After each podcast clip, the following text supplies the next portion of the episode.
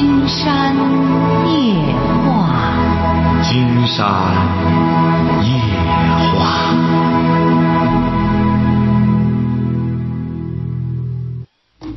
晚上好，听众朋友，我是您的朋友金山，很高兴和朋友们相会在午夜。马上接我们朋友电话哈。哎，你好，哎，你好，因为咱现在咱这个社会啊，这个家庭的结构发生了一些变化，嗯它不和以前一样了。嗯。这个独生子女多，嗯。是吧？独生子女多，也就是说有男方有女方，嗯，回家过年回哪一方呢？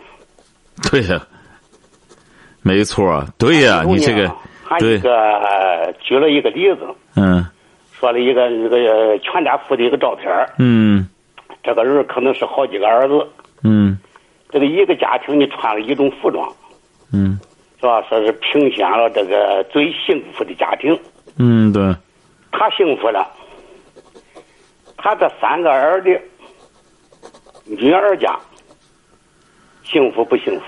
嗯，很有道理。你思考的这个问题，对对对是不是啊？对，他这三个因为都回他家过年了，他这个三个女儿呢？三个女儿家就冷清了。对呀，对呀，所以说他这个设计理念啊，因为在全国的这个春节晚会上提出这么个中心主题来以后，让很多人很寒心，对，没错没错，很有道理因为理。你说他是因为他是祝福的一句话。对，祝福。当然，他的这个用意也是好的，是吧？嗯对对这个团聚的节日都回家去过年去，对对对对但是呢，他没考虑到现在的社会的这个家庭结构。对，嗯，这个，哎呀，的确是有的时候他强调一个方面啊，过分的强调了，实际上就有容易失之偏颇。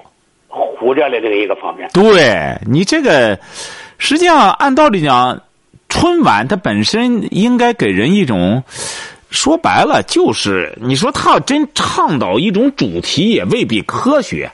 对，对吧？本来就是快快乐乐，你这个春晚呢，就是让任哪怕一个人在家里看也很有意思。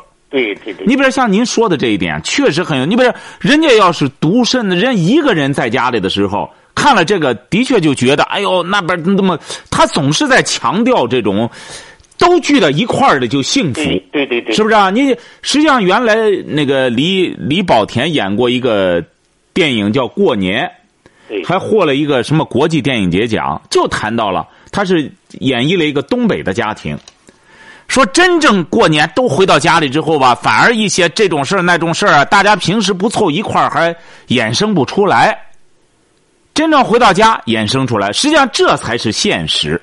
可以说用一句话来说：几家欢乐几家愁。对呀，没错没错，很有道理。金山觉得这位朋友您思考的这个问题挺好。哎呀，挺好。金山能冒昧的问一下，您是做什么工作的？我公务员，挺好，我们经常聊聊哈因。为他这个问题啊，他不是个小事，他是个大问题。没错，对，春节晚会的最终目的是每使每一个人、每一个家庭感到快乐。对，所以说，刚才你讲的那个就是过分强调的这一方面，对，反而这个忽略了那一方面。对，反而把那一方面给给裸露出来了。原来不是问题，你比如有的时候人家，呃，老两口在家过年觉得挺好的，是不是啊？对对对，你哐啷这再渲染这么一种东西，自然让人开始思念自个儿的孩子。你本来没有这种，应该是，应该是您谈这点，金山非常赞成。应该是春晚是淡化这种，这种，因为这是一种传统的，哎对对对，传统的理念吧，它应该是淡化。应该淡化。哎，因为人们现在这这已经是非常奢侈的一种享受了。对是不是、啊？你说谁能够到过年的时候，一家人这么凑的这么巧？再就是现在独生子女各个方面，哎，你应该是在淡化，哎，这样让人们就没有这种压力感。对对对，哎，确实给给人一种好。谢谢这位朋友哈，好好好哎，好，再见哈，啊，好好。啊，您您好，是这样的，我的家呢是在嗯、呃黑龙江，然后我是在去上学的时候认认识了我老公，然后我是从零三年的时候毕业，从这面，然后和他那个去结婚，成了家。然后呢，因为我们双方之间因为这个过年的一些风俗问题，所以呢，现在只要是一过年，我们两个就会发生一些不是您在哪认识的他？黑龙江？你在济南上学吗？黑龙江。你是在黑龙江上学认识的这个男，呃，你老公？对，是的。你家不就是黑龙江的吗？对，是的。啊，您说。然后呢，就是他的家是在章丘的农嗯农村。啊，这不就是你老公是山东的？对。你现在是在哪里啊？我们现在在济南。啊，就是就是，就说你来济，你是来济南上学的时候认识了你老公？不是，是我老公上黑龙江，去去上学的。哦，认识的你。对。啊。然后呢，他的家里是在农村，我我我家里是城市，所以呢，就是一个是地域，然后再一个是农村和城和这个城市，然后我们从这个生活方生活习习惯，还有一些其他方面都有很都有很大的一个冲突和分歧。嗯。然后呢，因为一个是远，再一个现在家里那个呃添小孩了嘛，所以就是不大能。就是很多年都没有回嗯回我家去过年，然后呢，但是去如果是过年去他去他他去他他他去那个婆婆家的话，他们家是非常冷一个情况。然后我如果我我去那边的话，也是非常的不习惯。你俩现在成立的小家在哪里啊？在济南。哦。所以呢，就是一到过年的时候呢，我也知道他们说，身为父母的，希望我们都是就一到过年都要去。但是，一到我一到我我就是以我过过来说的话，一到他那边就是他们家的亲戚会怎么样的。然后我呢，一年到到头都不能看到我我看到我我的那边的亲戚，然后看到然后一个是，哎，怎怎么说呢？反正去了他家以后是心情非常的。不好，嗯，然后所以说一到这个年的话，我的心里就是很难受，很难过。你难过什么呢？你想家，再有一个去，如果去了去了他那边的话，嗯，风俗什么的不习惯。结婚几年了？你们？七年了。七年。嗯。哎，这位朋友。喂，你好。你好，你怎么七年了还不能适应这种生活呢？嗯，再加一个是农村吧，我觉得这种环境，我是我就是这么多年，我一直是不能的去适应，适应不了。不是你为什么要去适应它呢？农村的环境也没说非要让您去适应啊。农村的环境现在整个整个社会都在致力于改变呀。你比如说，怎么让农民也能够有好的洗浴条件、卫生条件呀？都在致力于改变，没说非要让你去适应它。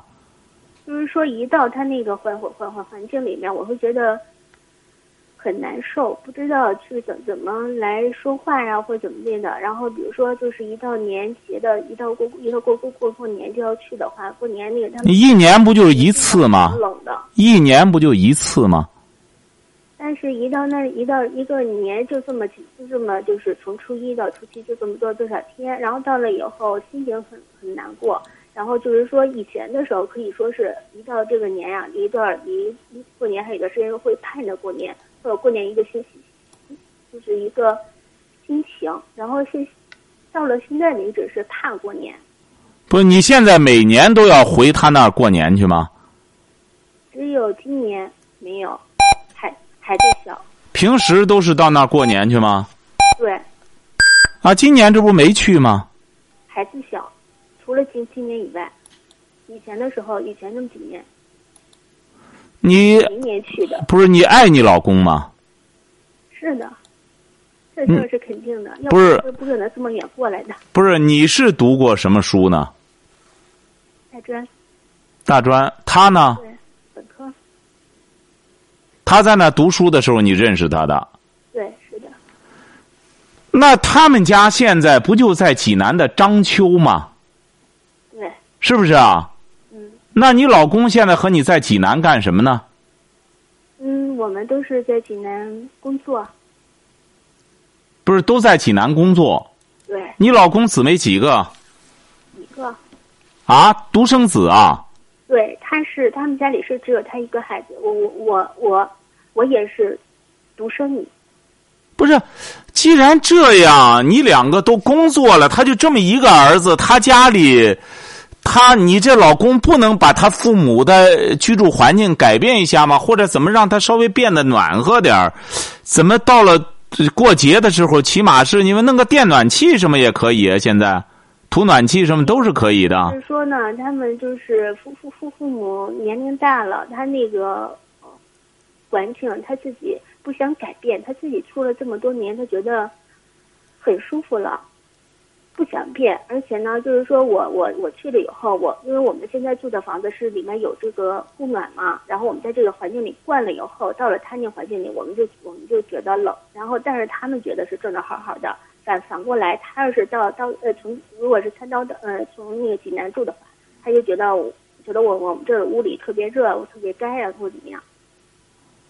啊，那相互的迁就一下不就得了吗？像你这么年轻，金山觉得到这么一个没暖气的房子里，也应该适应一下。人不可能老在暖气的房子里啊！你就平时到别人朋友家里去，他也不可能都有暖气啊。现在供暖的这个环境，你比如说，可能是和。和我以前的一个生活环境是是是有关系的。什么意思啊？你以前是生活在哪里啊？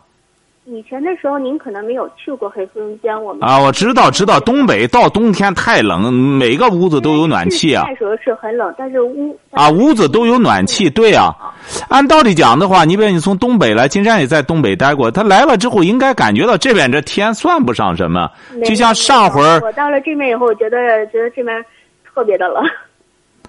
哦，你是因为在东北呢，它外边太冷，所以说很多屋子里呢都有暖气，无论怎么着它都有供暖。对。哎，你在这边呢，按道理讲，整体温度要比东北要高得多。整体的话，它的温度是是比较高，但是从一天二二十四小时，它的温度全都是一样的话，还还。你在东北也得出来，出来也是里三层外三层的往身上裹呀。那果尽管在外边待的时间短啊，赶快又到屋里去了。去年和在和在我们家那边人穿的差不多。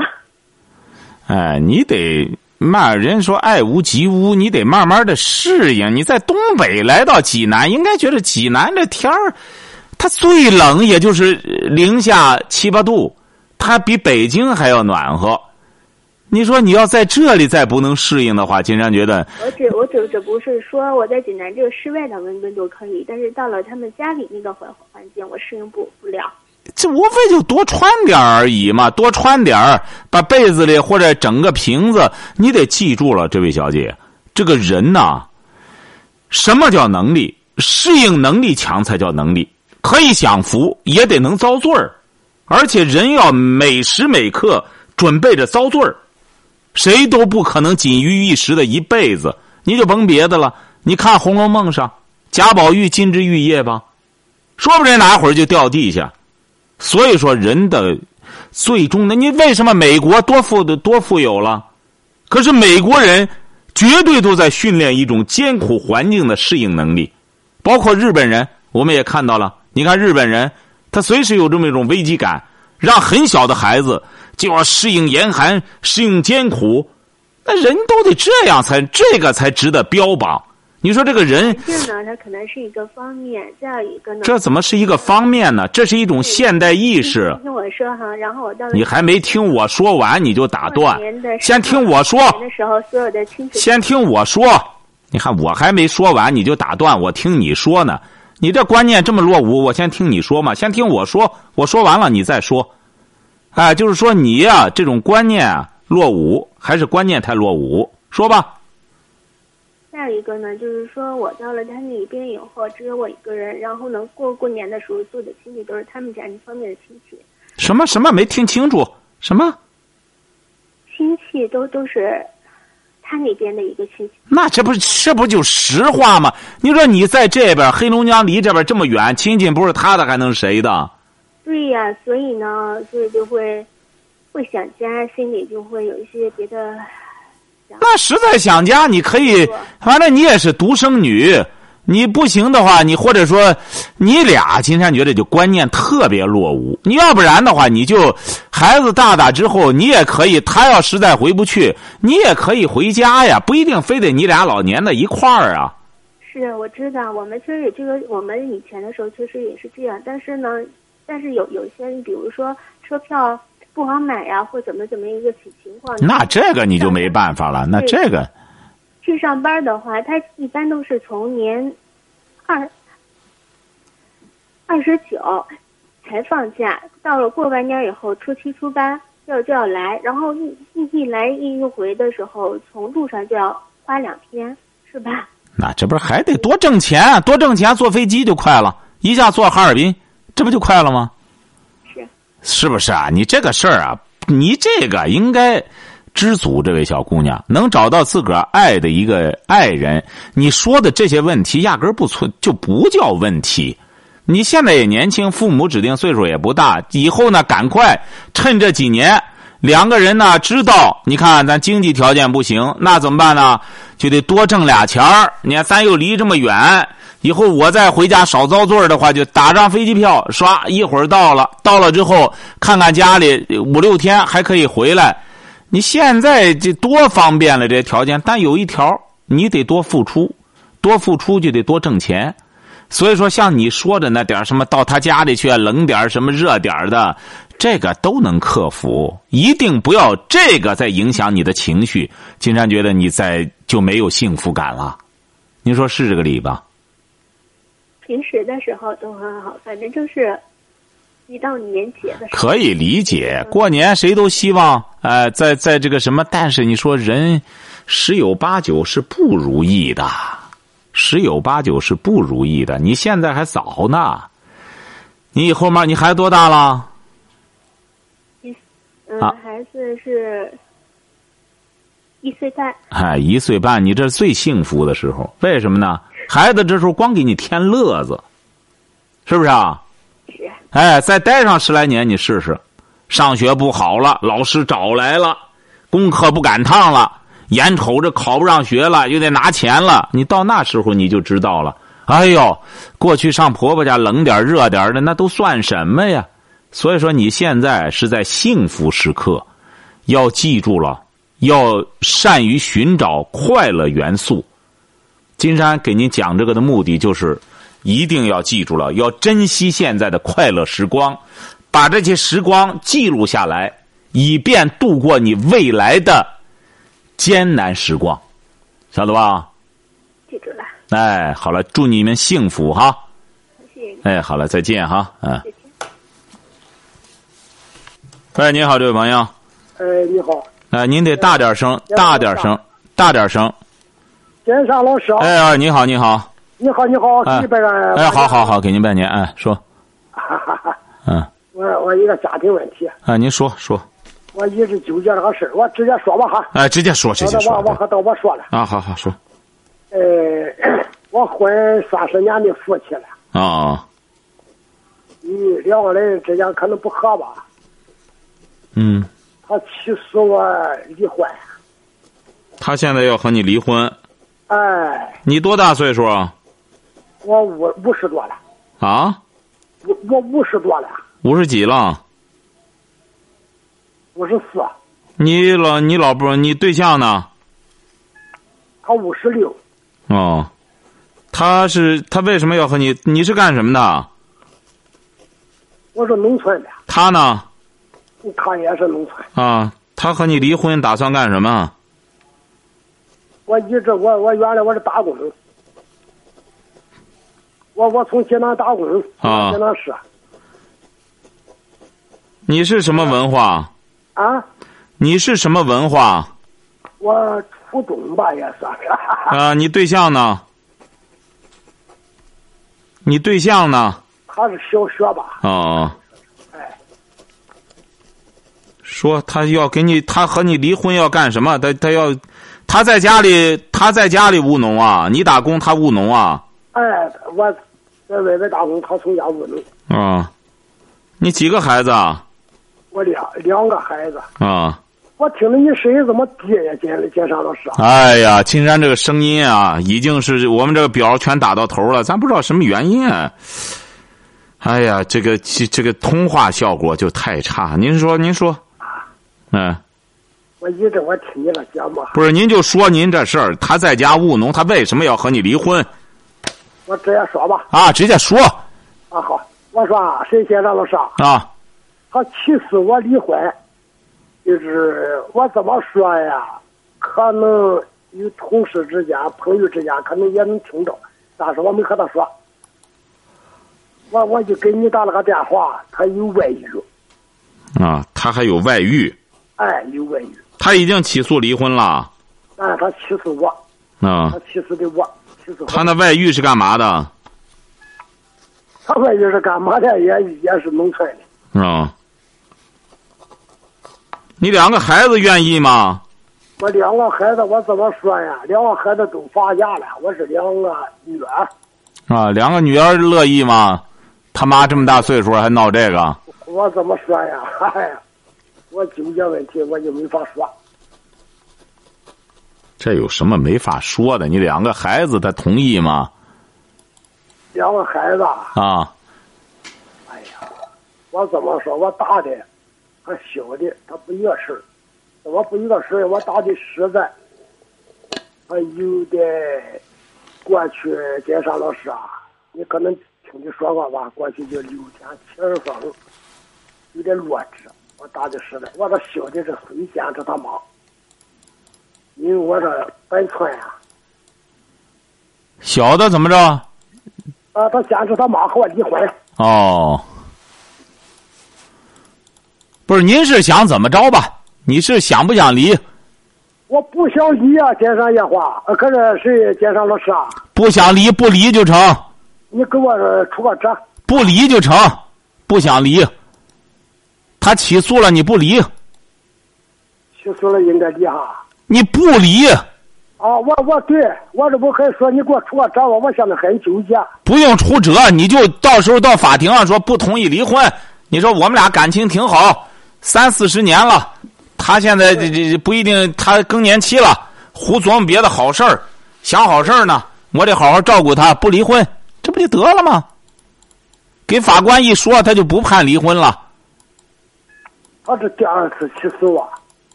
他起诉你，他他为什么？你你为什么小闺女同意他和你离婚啊？不，我跟你说啊，先生老师啊，咱不管孩子的事，中间是他起诉我第二次起诉。啊。第他第一有外遇，我告诉我是邻村的。啊。现在第二第二个又是邻村的。不是一个，不是金山觉得他几次他几次外遇了？他有几次外遇？他离家出走一年多了，我一直找到到现在。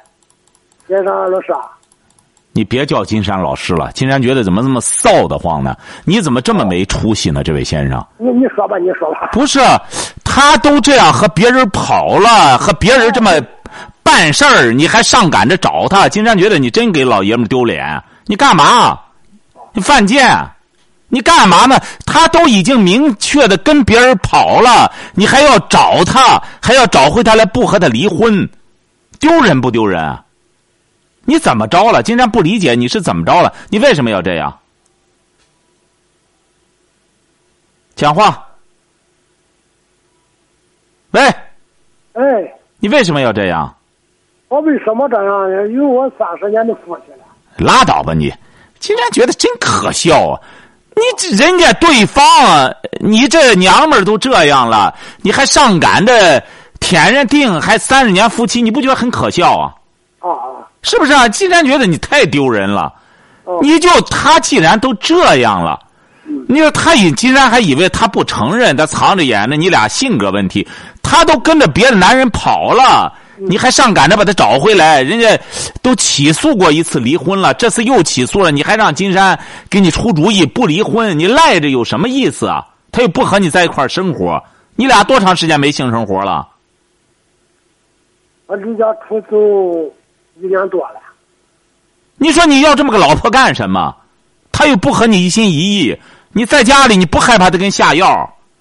奸情出人命，他和别的男的都已经搞上了，你和他在家里你不怕他晚上给你下药？竟然发现你真是这吃错药了，你真是，你像这种女人，甭说起诉离婚，他不起诉离婚，你都得起诉他。你说你怎么这么没出息呢？真是。金山觉得你呀也有点血性吧，别这样做人，干什么呀？要不然你小女儿都支持他，你太没骨气了，你得有骨气才成呢。一个女人，既然她变心了，那你就给她自由不就得了吗？那用你的理论哈，三十多年夫妻了，三十多年夫妻更该给人家点自由。都三，人家都已经和你混了三十多年了，人家到这时候都更年期以后了，你就不能给人点自由吗？你就做死鬼都得缠着人家吗？你这是干什么呢？你既然是三十多年夫妻了，你为什么不能给人家自由啊？晓得吧？晓得。哎，爱他就给他自由，不是你是。不是，经常就不理解了。你是贪恋什么呢？你这小闺女让她挑的也不和你一个心眼儿，你说你还和她在一块儿干什么呢？你和她在一块儿干什么呢？你是不是觉得挺丢人？啊？他和你离婚？啊？先生老师，你你很明白？不是，为什么明白什么？什么？知道老师。什么？你你说你。我明白你说的意思，我也觉得本来我就知道是丢人。他给你戴了个大绿帽子，不更丢人啊？他不是他给你戴绿帽子，不更丢人啊？你和他离了婚。绿帽子了，戴绿帽子，我已经就丢人了。离了婚不就不丢了吗？离婚他不就成给给别人丢了吗？这真是还戴了个大溜，还两顶帽子了，还没戴够，还准备戴第三顶吗？没听说过戴绿帽子还上瘾呢。你呀，你看你现在吧，金山觉得你就应该庆幸。庆幸什么呢？你岁数也不大，反正才五十来岁他既然这样了，你就和他掰，他就给他个自由。人家都两次起诉离婚了，然后你好好反思一下，为什么都过三十多年了还是过不下去？女人究竟是咋回事儿？你那也有两个孩子了，你那个大女儿有点弱智，谁在照顾你大女儿？我大女儿都出嫁了。哎，你得多关心关心你的大女儿，你自个儿也反思一下自己，为什么你那小你那小闺女为什么不站你这边？为什么支持他妈和你离婚呢？你看还讳莫如深。竟然发现，就像你这种人啊。最可笑的就是什么呢？这位先生听着哈。啊，我听了。最可笑的，你这类人就是没面子，还特别爱面子。你又没面子，你说你有什么面子可怕丢啊？金山都觉得没什么可丢，有人是金山都觉得没什么怕丢人的事儿，当然也不干丢人的事儿，但金山绝对不怕丢人，有什么可丢人呢？所以没面子。又不是说有一官半职，还怕还怕，呃，还得爱面子。你说你金山就不理解了？你是你是有什么面子可丢啊？你本来说白了就是一个务工的农民朋友，我们就不怕没做亏心事，不怕鬼叫门。又不是你搞第三者，是他搞的。你说你丢什么人？他要和你离婚，你不改变观念，经常告诉你，你就像吃了屎一样，你知道吧？你只有改变了观念，你才会觉得这是好事儿。我终于把这个人摆脱掉了，可算有人接下手了。因为他都背叛你第二次了，你还上赶着要和他在一块过，这不很可笑吗？我不是上赶着和他在一块过，你就是把人家混死，就是说，我就非得绑着你，讹着你，你是这个意思吗？我也不是这。那你什么意思？说什么意思？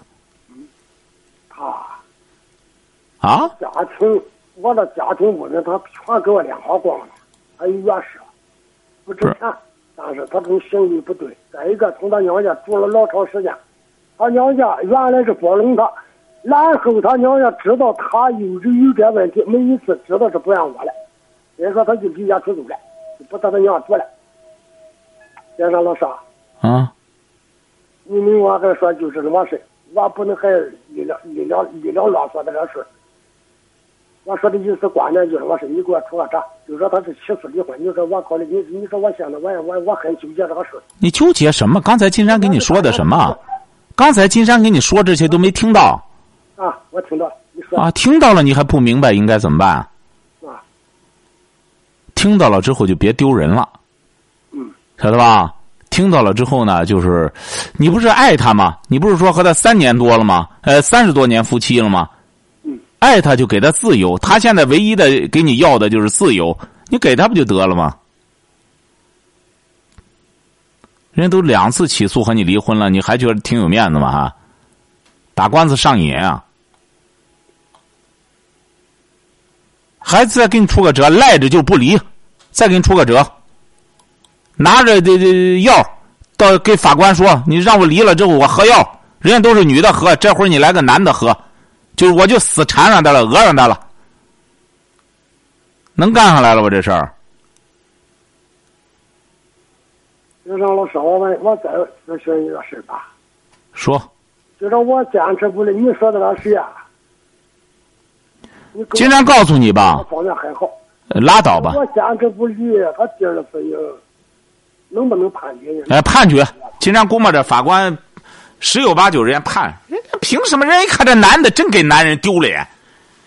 看人家还是他自个儿说他有外遇，人家都是男的，一听说老婆有外遇，马上到法法官那去告这女的，他有外遇，我得和他离婚。你这倒好，人家老婆离婚还坚决不离，他有外遇，让人法官说他有外遇，你为什么不和他离啊？人家法官要这样问你，你怎么办？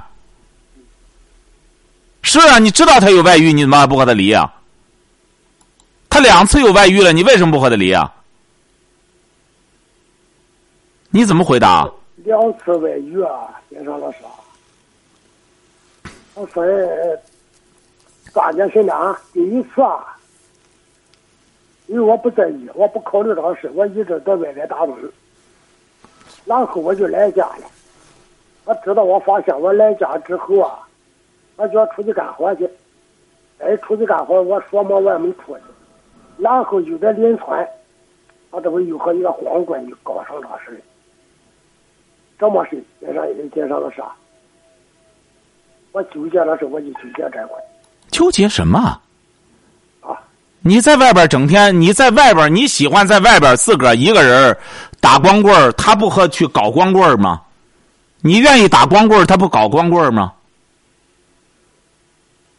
那么那光棍子闲着。你这自个儿出去打光棍儿，竟然发现你这是挺有意思的。你这不是你究竟要干什么？竟然不知道你要干什么？究竟是说了半天也没听明白。不是你要干什么呢？究竟？我就主要我就越纠结问题，我给我给我出这个折。出什么折？不是给你出折了吗？啊！不要再丢人了。哎，不要再丢人了。他本身，你看，既然这样，他两次都起诉你了。你说你再到法官那去，法官问你，你怎么办？法官说你还留恋什么？究竟是？法官也会好奇了。一看这男的怎么这样？你为什么不和他离啊？你为什么不和他离？你说说吧。经常给你出主意，得知道，你要不然法官他会给你判的。经常就问问你，法官要问你的话，你为什么不离啊？因为我这个事啊，民间处理过，文艺村之间都处理过，知道。你为什么不离？我没问你那个，问你为什么不离啊？啊？人家都起诉你两回了，你为什么不离啊？啊。你为什么不离呀？啊？我啊？你为什么不离婚？我说，建长老师啊，刚才你不说了吗？就是坚持不离。哎，我也是坚持这事。金山问你，法官会问你的，你为什么不离？你得说出理由来。但是我想维持我那家庭。你为什么不离？嗯，我为什么不离？我就为了不宣推升他家庭。啊什么？我我这个家庭我不想毁掉，你女儿也同意离？哎呀，我还说了实话，你问你问的也很对，我答复的也就实事求是。什么玩意儿？说什么呀？这这这个今天告诉你，你这先生老师，我跟说行行，你你说吧，我就问你那谁吧，我就和你给我说这，你就说去你为什么不离？啊？为什么不离？我不我我我为了一个家庭啊，为什么家庭啊？人家不和你过了给？老老伴，什么？我能想到吧？拉倒吧，拉倒吧，这这这这，好了好了，就就离吧离吧离吧哈！你别别到那再丢人去了哈，记住了哈。嗯，真是你说这这这老爷们儿怎么弄的呢？干活倒挺，自个儿在外边一个人干活，老婆一和别人搞不愿意。喂，你好，喂，金山老师，喂嗯，我从哪儿说？从头开始说吗？啊，从头说，从头说哦，我我二十一岁，啊嗯，家里给我介绍了一个对象，嗯呃我们见面觉得两个还挺合适，嗯。嗯，在一块儿来了，就是那时候老公公说给我们两个结婚的时候，嗯、八万块钱盖一处房子，或者是让他以后当医生。后来他有两个儿子，都一样的念的中专，嗯。嗯，就是结婚后来还没结婚，他们就搬那个搬到聊城来了。嗯。我们是临清的，嗯、搬到聊城来了，他买了一处院儿，买了一住院呢。我们那时候我在临清上班，我我那个我丈夫就常回去看我。我上班离家远，就租了一个房子。后来我们两个没结婚就在一块住了，后来就给他回到这里了，到聊城来了，还没结婚之前，嗯、给他他家打烧饼，我给他们家，嗯、后来就跟着他跟着他们家干活。嗯，我我丈夫也跟着他打烧饼，后来嗯就没有再学医。嗯，可是，嗯，我老公买了一处院，他后来就让他两个兄弟在一块儿一处院里过，我呢也不敢告诉我妈。到了后来，后来已经快结婚了，我就才我妈才知道，就特别不同意。嗯，我就觉得我跟我老公已经在一块儿了，所以就没有分开。我妈也挺生气的当时。嗯嗯，到结婚的时候，我老公反正，嗯，结婚的时候我怀了两次孩子，怀孕的时候都是我自己花钱打掉的。他开他给我拿的钱，后来，嗯、我们不是在我们我们分开干了，我就回来，后来就把那钱给他了。他到这里来借钱，我就都给他了。嗯，结到第二次怀孕，他们他不想让我怀孕，他也不让也也不想让我怀，也不想让我结婚。嗯，我都第二次打孩子，我就回家了。嗯，他以为我要，其实我也想分手了，我已经跟我老公说了。那时候他就走到家，说什么都同意。那时候我们家都特别认干，我老公公也是每天两点或者三点之前就起了，会到摊上去干活，挺远的。我跟我老公公还有我弟媳妇，还有我们小叔子都一块干。我呢，其实我干活倒没有什么，就是多干点也不在乎。我就是现在，我那时候结婚的时候，我老公都犯愁要房子，我就跟我爸说，我说海，房子我老公挣人干，以后结了婚再挣嘛。后来就结婚了，结婚了，我老公公呢，他就这不有小孩了吗？你现在有小孩了？对对对，孩子已经八个月了。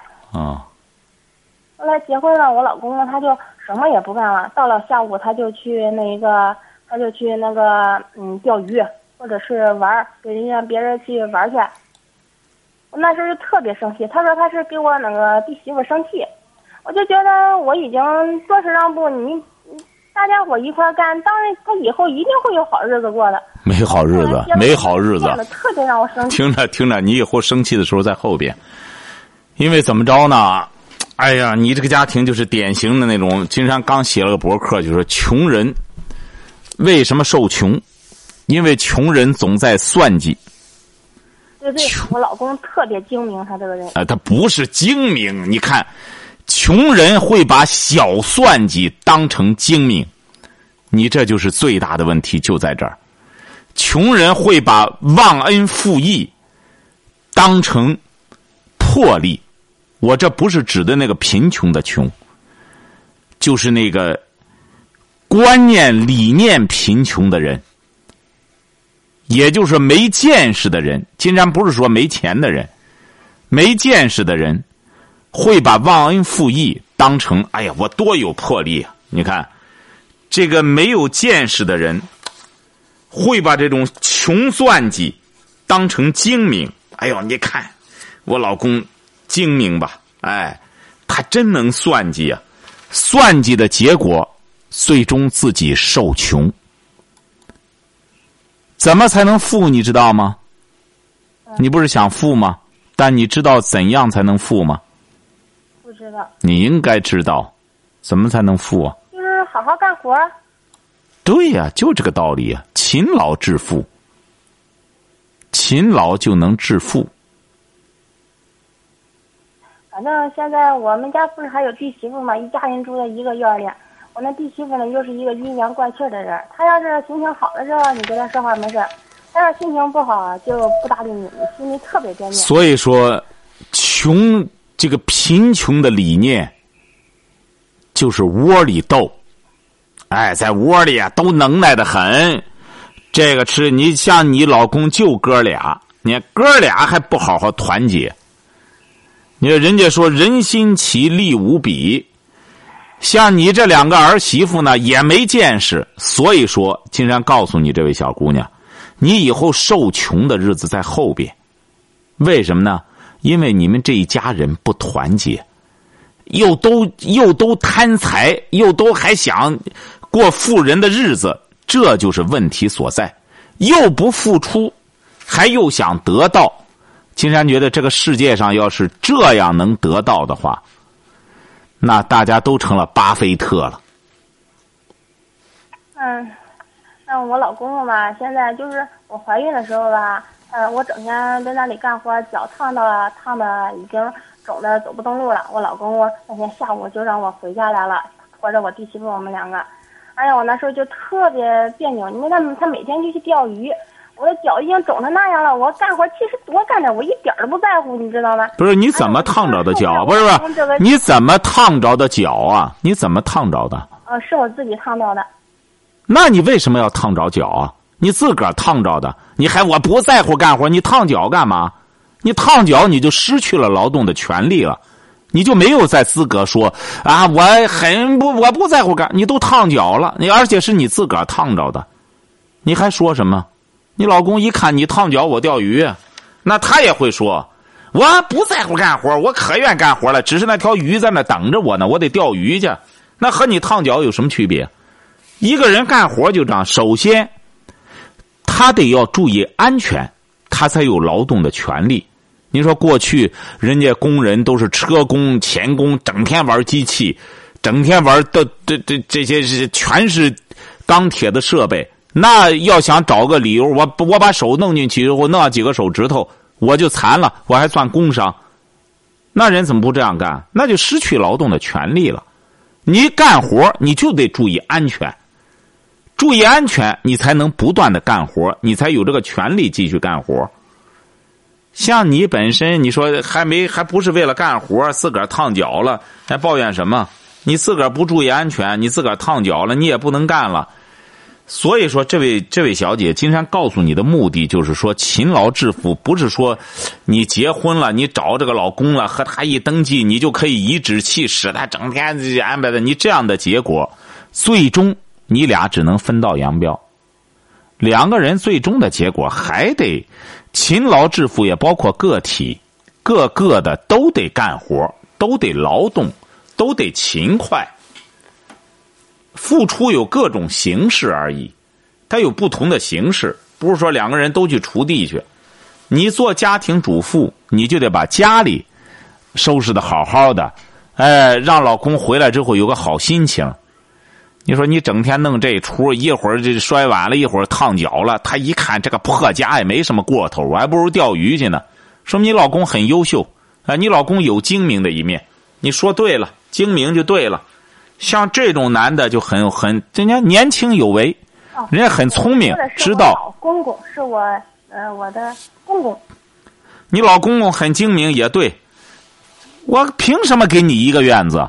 你这儿媳妇有这福分，自个儿享受一个院子吗？弄一个院子，你这像这俩儿媳妇这么没见识的主，就得弄一块对掐，让你俩打起来就没工夫对付你老公公了。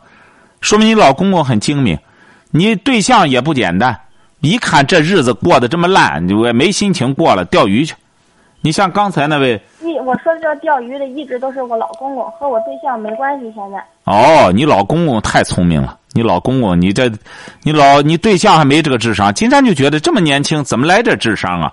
哦，原来是你老公公，你老公公你看就很聪明，一开始钓儿媳妇的时候会钓鱼啊，他不但会钓鱼，也会钓儿媳妇。一开始啊，八万块钱给你买个院子，你一看还真好，找着这这男的也耐人，也挺喜欢。哎，又八万块钱给我买个独院过独的，哎，老公公什么事都办完了，哎，再给你加个人吧，把他兄弟又加上了，你俩吧，在一个罐里吧。所以说，像算计的结果，凡是这种算计的人，最终都算计了。机关算尽太聪明，最终把自个儿误了。你老公公很聪明。你看，像刚才那位，那位傻子，就是老婆两次背叛他，还上赶着让金山给他出主意，怎么继续把那老婆拴住呢？这种野老婆，金山觉得还拴住他干什么？买个链子拴上差不多，你买个链子都拴不住。你把你买个链子能拴住狗，你拴这种淫妇，你就拴不住。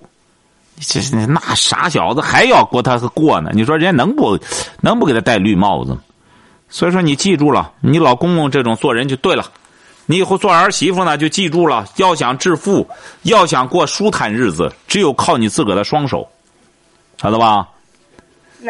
将来连你老公都，你要想完全靠你老公也不可能，要靠自个儿的双手，要做呢，要做让人心服口服的事儿。你只要记住了，天道酬勤。金山这不讲过吗？易经大家都在说易经啊，易经啊，算卦怎么算什么卦？易经。易经三十六卦第一篇第一句话就已经说了：“天行健，君子当自强不息，天道酬勤。”这就是易经的主干，这就是金山写风流的时候，真理一句话，易经的真理就在第一句话。金山在风流上都说到了，所以说你记住了，以后听了金山夜话，金山给你出主意，一步一竿子到底。要想富。靠自己的双手，要想幸福，要勤快。天道酬勤，这就是天理。至于你老公公的事儿啊，怎么着，别抱怨了。至于你那个什么弟媳妇这么的，你也别和他斗了。你像他，你觉得他没见识，你要和他斗，你就更没见识。你要有见识的话，就别多说，自个儿好好的养孩子，这个忙里偷闲，多干点事儿，晓得吧？对。听明白了吧？祝你幸福哈。不不是不是金山老师，还不是还有什么事儿？我老公公他就是前两天说吧，他说叫我我孩子今年八个月了，现在他说过了年儿，让我还跟他一起去看。他说中午的时候让我和我弟媳妇，他他的孩子比我大五个月，说我们两个有一个看孩子的，有一个干活的。嗯，我呢不想跟他们在一块儿过，我觉得闹的矛盾，我真的受不了。整天哎呀。都不高兴，整天生气。记住，记住，你没有选择的权利。记住了哈，你没有这个权利。你现在只有听从安排。你老公公说的对了，弄一块儿，一个看孩子的，两个孩子都差不多，一个得干活你只有选择看孩子还是干活你要是个聪明人的话，你就在这两者中间做出选择。不然选择干活也可能我啊，那你就选择，他不带干活，你就选择干活就成了，你就选择干活，记住了哈。但是你要给你老公公盯对一点儿，你说看孩子的，要是看不好孩子，怎么处罚？晓得吧？不是说看孩子把孩子扔那之后拉了尿了都不管，孩子叫唤都哭哑嗓子也不管，看孩子的看不好怎么处罚？干活的干不好怎么处罚？你最好给你老公公啊提这点建议。你说现在你看各行各业都在搞奖勤罚懒。你说咱们既然要分开了，有干活的，有看孩子的，看不好孩子怎么罚？干不好活怎么罚？都制定出具体的规章制度来，晓得吧？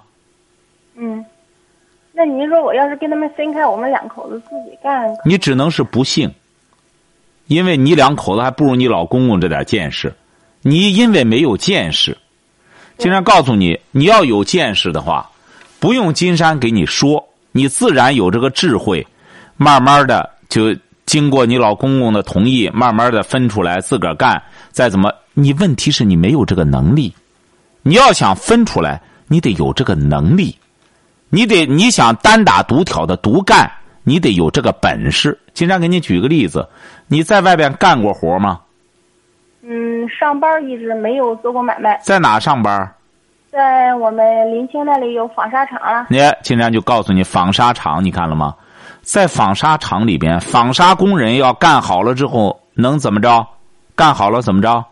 嗯，提升班长或者这不就班长？班长再干好了提什么？组长。组长。嗯。啊，组长再干好了呢？嗯，科长。科长再干好了，哎呦，您这级别可真低！竟然发现，哎呦，我的妈！一个纺纱厂居然这这才到科长呢。科长再干好了呢？嗯，科长再干好了，那就是厂长了。那因为厂长就是老板。瞧见了吗？这个社会上就这样分工的，干好了就让你挑一块干好了就让你挑一块干不好怎么办呢？就一直就干你这个活所以说，在家里也得这样，你得有这个本事。老公公一看，哎呦，这儿媳妇太有本事了，得让他单打独挑挑一块吧，带咱这儿出去干吧。他一看你本身说白了就是不倒翁顶坛子，不是那省油的灯，让你俩出去干什么？晓得吧？压根儿不是个稳当孩儿，你就出去干什么吧？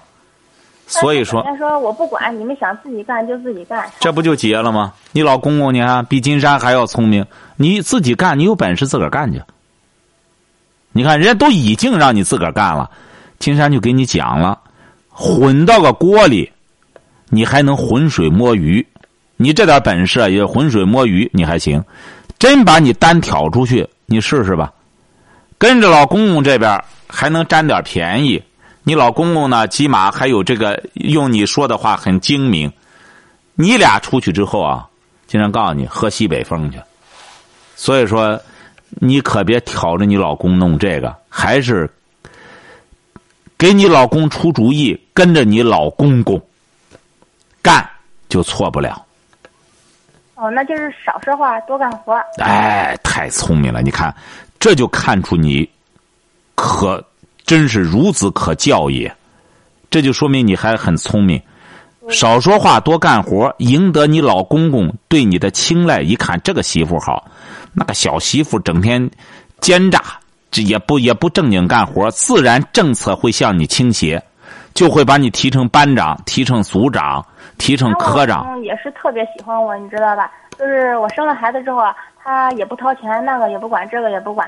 我孩子起名字的时候，他还。他老娘本来其其实起了个名，他上来就说那个不行，这个行，嗯，我就特别看不惯他这一点，所以我就特别不愿搭理他。他怨他当老子吧，我就特别不搭理他。不搭理谁啊？买他的账。不搭理谁啊？不搭理我老公。不搭理你老公啊，还是你老公公啊？我老公公，我就是不买他的账。他老啊，你别买，你和你老公公还是你和你老公公有点距离感好。一个儿媳妇和老公公，你这这这这还是就是有点距离感好哈。你也甭较劲，就以后就是跟着干就成了，晓得吧？嗯。好嘞，祝你幸福。